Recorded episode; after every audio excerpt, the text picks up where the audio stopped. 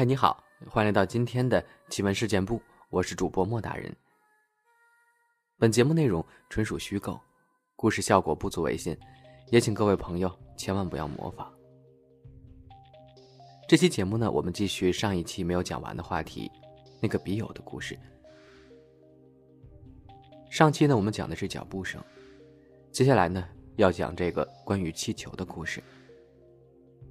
这次的活动呢，就是在纸上写一段话，放进信封，然后呢系在气球的一端。如果我们愿意的话，还可以在气球上画一些画。大部分小孩呢都开始争抢气球，因为想要的颜色不一样。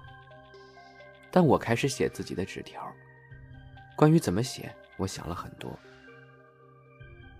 这种信得有一个大概的结构。但在这些限定下，我们可以自由发挥。我的纸条大概是这样的：你好，你捡到我的气球了。我的名字是填名字，在某某小学上学。气球你可以留下，但是我希望你可以给我回信。我喜欢万能麦斯、探险、修建要塞、游泳和交朋友。你喜欢什么呢？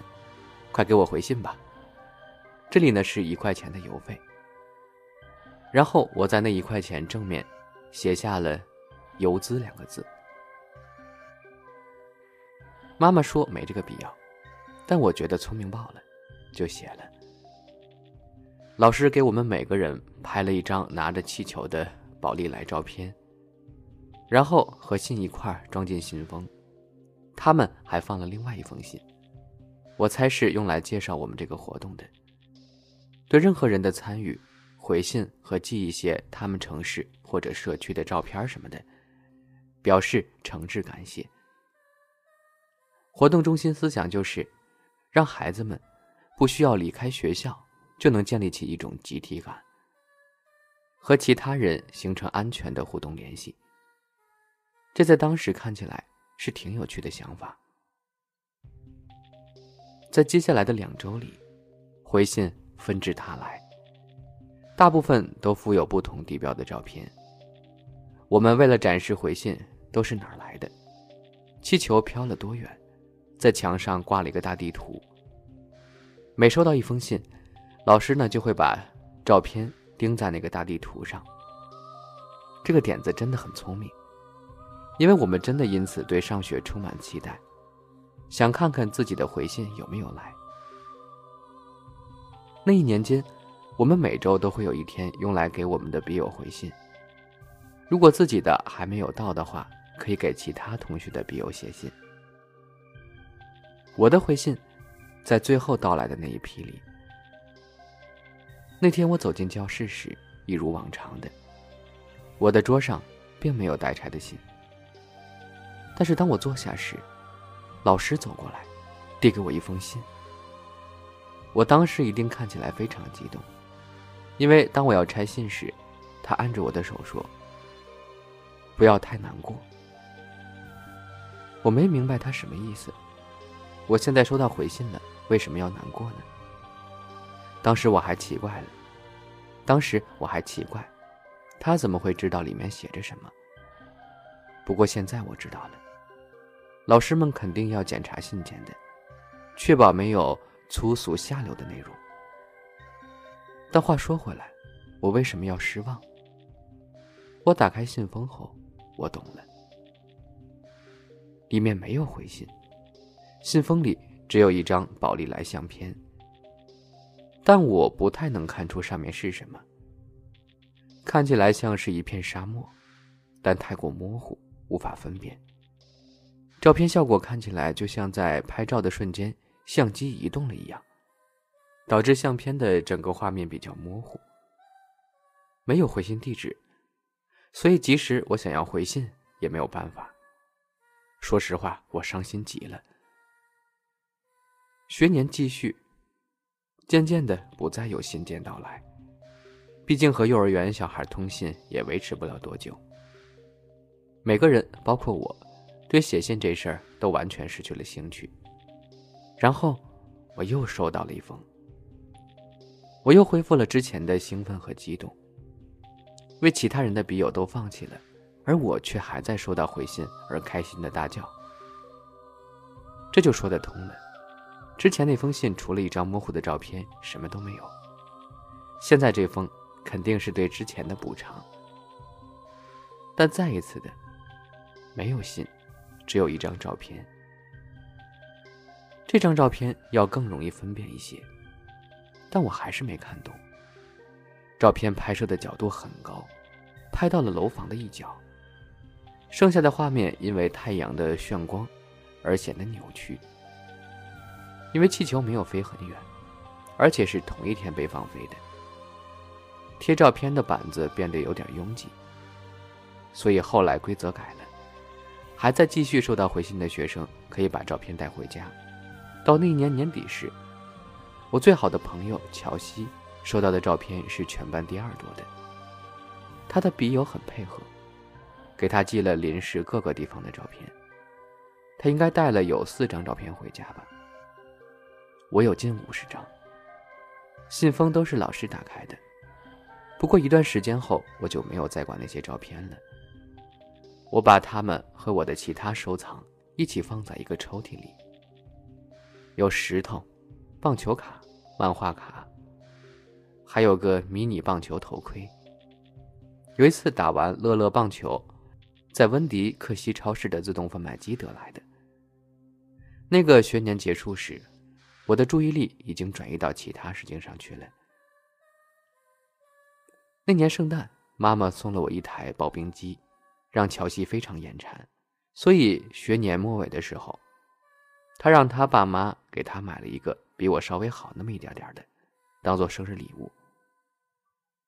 那个暑假，我们想到可以弄个卖刨冰的小摊挣钱，每个卖一块钱要发大财的。乔西住在另外一个社区。但我们最终决定在我们社区卖好一点，因为这儿有很多很在意草坪的人。注意，捡草坪就要吃冰。我们社区房子带的草坪要稍微大那么一点点。我们连续卖了五周，直到我妈妈说我们不能再卖了。我也是到最后才懂为什么她这样做。卖冰第五个星期的周末。乔西和我在各自数钱，因为我们两个人都有机器，各自收了一叠钱。最后我们把所有钱放在一块儿，然后两人平分。那天我们挣了十六块。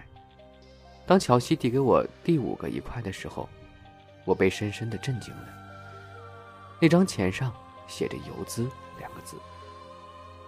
乔西注意到了我的诧异，问我是不是他数错了。我告诉他。是钱和字儿的事儿，他表示：“好酷呀，兄弟。”我想了想，也觉得挺酷的。一想到这张钱不知道经过多少双手，最后竟然又回到我手中，我惊讶的说不出话来。我冲回家想把这事告诉妈妈，但我太过兴奋，她又在打电话，不能专心听我讲。我的故事似乎没有被充分理解，她只是。简单的回应道：“哇，好棒呀！”充满了敷衍。倍感挫败的我又跑出来，告诉乔西我有东西要给他看。回到房间，我打开抽屉，拿出那一叠的信封，翻出其中一些照片给他看。我从第一张开始，看了差不多十张吧，乔西就没什么兴趣了。然后我问他要不要去沟里玩。我家外面街边有条脏脏的水沟。我们在水沟那儿玩到他妈妈来接他。那天我们做的就是这些。我们打了一会儿泥巴仗，中途被周围林子中的沙沙声打断了几次。树林里平时有浣熊和流浪猫，但是这次这个声音动静更大。我们互相交换着猜想。猜那声音会是什么？试图吓到对方。我最后猜的是木乃伊，但乔西坚持说那是个机器人。我们离开前，他变得有点严肃，直直的看着我说：“你听到了是不是？听起来像个机器人。你也听到了对不对？”我是听到了，因为听起来的确像某种机械。我同意，那确实可能是个机器人。我也是现在才知道，当时听到的是什么。我们回去的时候，乔西的妈妈已经在我家厨房岛台旁边等他了，跟我妈妈坐在一块儿。乔西跟他妈妈说了机器人的事儿，我妈笑了，然后他们就回家了。我和妈妈一起吃了晚饭，然后我上楼睡觉。我没在床上躺多久就爬起来。鉴于白天的事儿，这整件事儿都变得更有趣了。我决定要再看看那些信。我拿出第一个信封摆在地板上，然后把那张模糊沙漠的宝丽来相片放在上面。第二个信封摆在旁边，上面是那张奇怪拍摄角度的照片。